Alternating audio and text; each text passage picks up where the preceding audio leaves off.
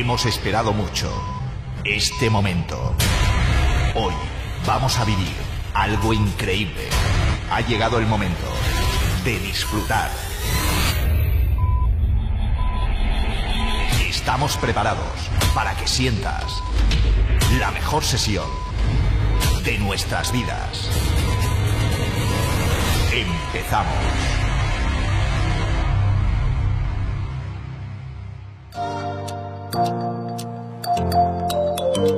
Por alguna razón he sentido la inefable necesidad de volver a escribir.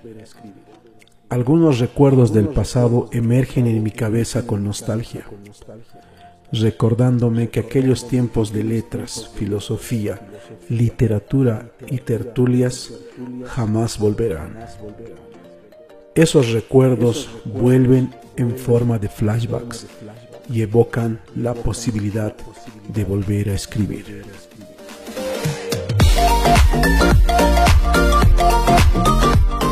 Hola, ¿qué tal amigos? Sean bienvenidos a los podcasts de Caminante. Para iniciar esta primera edición quiero invitarles rápidamente a que puedan unirse a nuestras páginas en Facebook, seguirnos por Instagram y obviamente también suscribirse a nuestro canal de YouTube. En esta primera edición quiero compartir con ustedes una hermosa radionovela la cual lleva por título Las Crónicas de Nicolás, que ha sido producida, editada, guionizada en Copacabana, gracias a los amigos de la promoción 2018 de la Unidad Educativa Copacabana, a la cabeza de nuestro amigo Charlie Aliaga. Pues es una historia muy linda, es una historia un poco terrorífica, también tiene algunos, eh, algunos pequeños aditamentos de las cosas de, de las que pasan los jóvenes, etc. También quiero comunicarles a todos nuestros seguidores que en nuestros podcasts vamos a estar eh, compartiéndolos sábado tras sábado con diferentes temáticas sociales, culturales, etc. ¿no? Entonces nosotros siempre fomentamos lo que es la cultura, lo que son las artes y entre otros. Ustedes y muchos conocen nuestro contenido. Pues sin más que decir, quiero invitarles ahora a seguirnos. Ya les dije en nuestras redes sociales, únanse, suscríbanse, denle like, compartan con sus eh, con todos sus contactos todo nuestro contenido. Bueno, que tengan una hermosa tarde desde aquí, desde La Paz, Bolivia. Un saludo muy muy grande de su amigo Caminante. Ahora los dejo con la radionovela Las Crónicas de Nicolás. Hasta el siguiente sábado.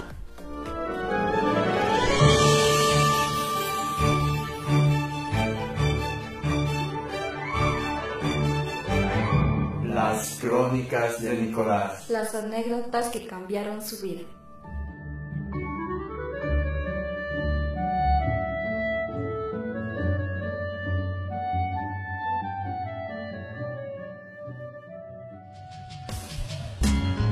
Este.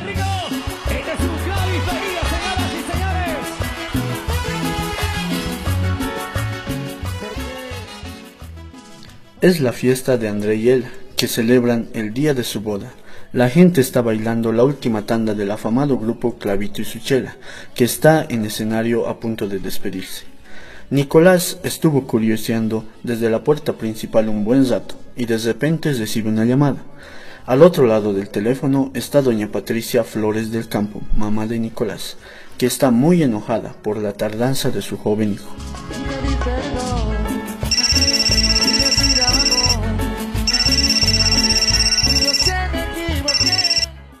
Nico, Nicolás, ¿dónde estás? Creo que estás tomando con tus amigos. No me hagas de negar. Estoy escuchando música de fondo. Llegamos a la casa y vas a ver. Mami, no inventes historias. ¿Cómo voy a tomar, pues?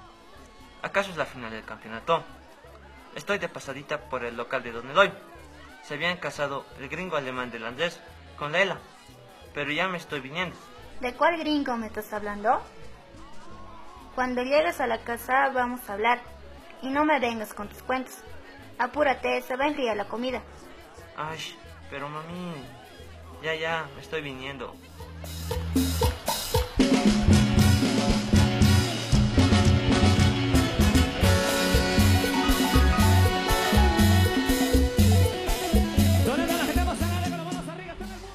De repente termina la música del grupo que está en escenario.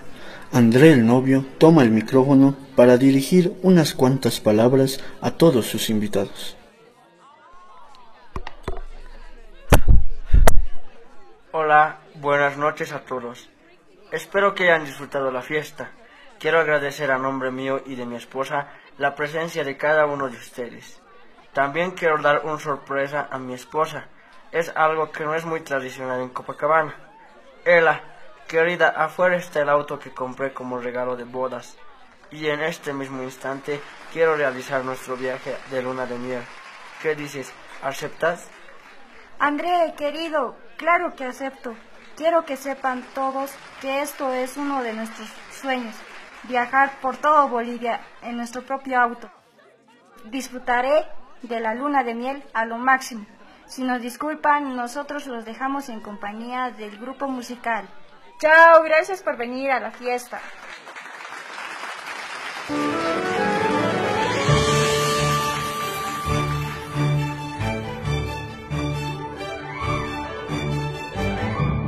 Las crónicas de Nicolás. Las anécdotas que cambiaron su vida.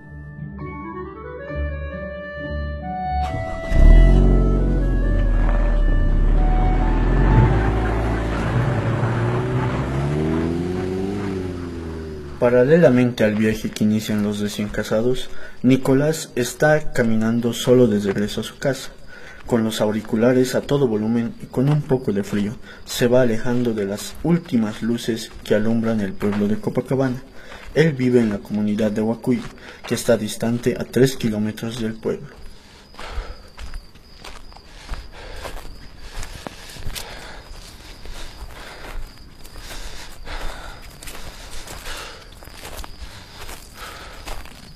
Seguía caminando bajo la luz de la luna, cuando de repente, al costado del camino, observa una mujer vestida de blanco.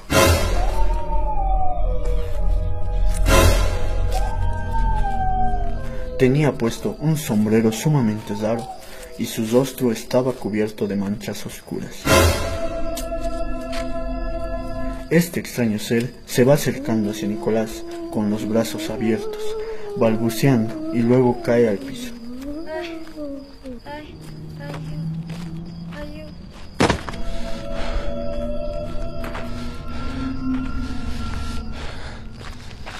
El miedo que sintió venció las ganas de dormir y las copas que se había tomado Nicolás, y corrió como un atleta y no paró hasta llegar a su casa.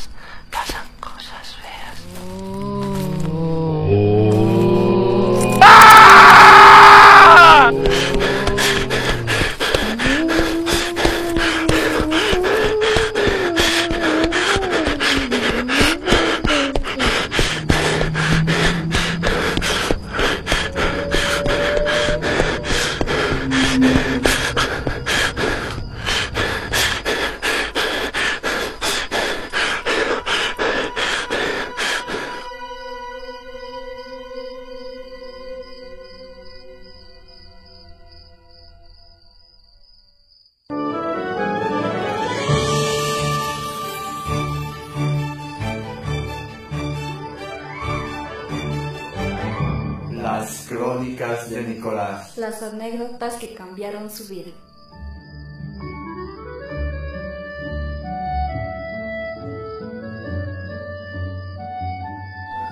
Nicolás, muy cansado, con mucho miedo y con muchísima desesperación, abre la puerta de su casa.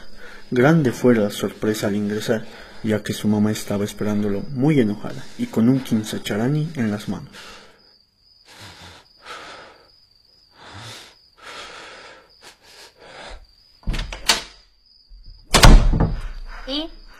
¿Estas son las horas de llegar? ¿Qué te he dicho? Mami, me ha parecido un fantasma. Aquecitos en el camino. ¿Qué cosa? Fantasma te voy a dar ahorita, pero... Lo que hay ahí, cuernos. Mamita, en serio te estoy hablando. Aquecitos en la cumbre.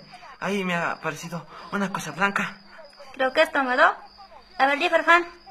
Nico, no me hagas de negar. Son ceros estás hablando.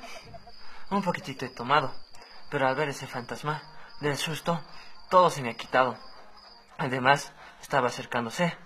Parece que quería agasarme. Decía, ah, ah, ayu. Creo que quería decir, ayu, ven a, a mí. Y me he venido corriendo, como si de la policía estuviera escapándome. A ver, hijo, cálmate. No está bien que inventes historias para encubrir las grandes fallas que te mandas con tus amigos. No, mami, la verdad estoy hablando. Te lo juro, mamita. Ya ves, yo te he dicho, no hay que caminar hasta tarde. Sabes que es peligroso.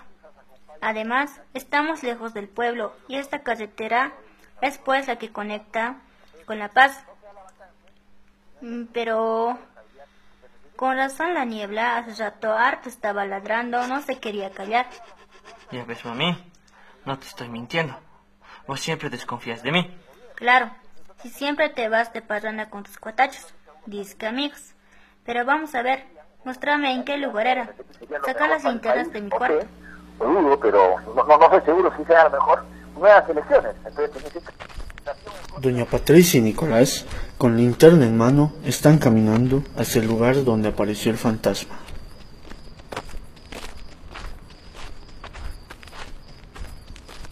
¿Dónde era el lugar, pues?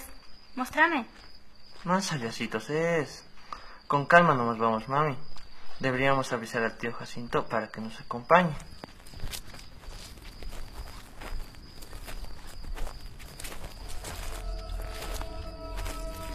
Grande fue la sorpresa al llegar a la tan temida cumbre de Cusijata.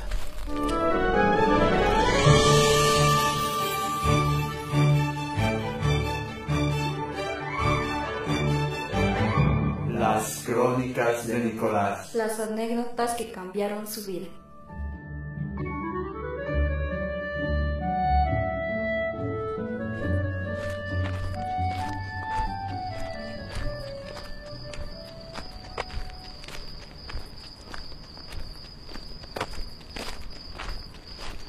Ay, tata. ¿Pero qué es esto? Nicolás, mira.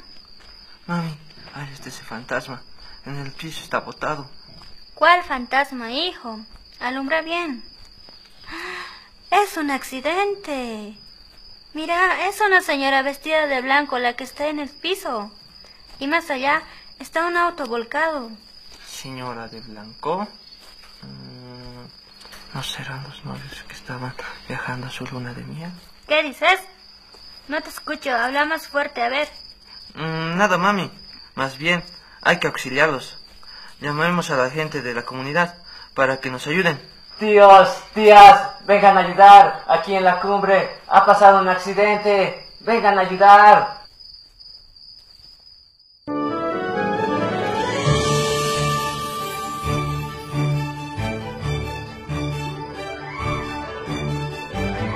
Las crónicas de Nicolás. Las anécdotas que cambiaron su vida.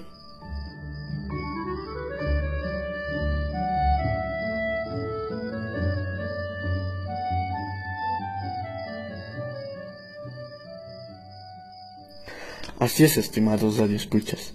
No era ningún fantasma, era ella, la recién casada, que llevaba puesto su vestido de novia. A unos metros del camino estaba el auto nuevo en el que viajaban. El coche estaba volteado, dentro de él estaba su flamante marido sin vida. Esta historia continuará.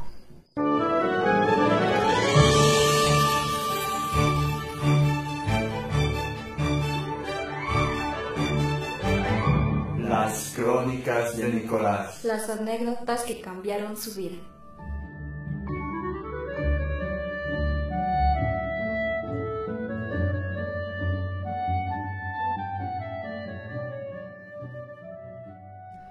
Esta es la radio Pasancaya con la voz de El Yocaya. Si quieres saber más acerca de la historia de Nicolás, no te olvides sintonizarnos en la siguiente clase, en el aula de comunicación y lenguaje, junto al profesor Javier Esquivel. Quien les habla, Andrés Caizaya, acompañado de Carlos Aliaga, Rodrigo Cori, Albert Palle, Sara Tito y Luz Carla Choque. Hasta la próxima oportunidad. Buenas noches.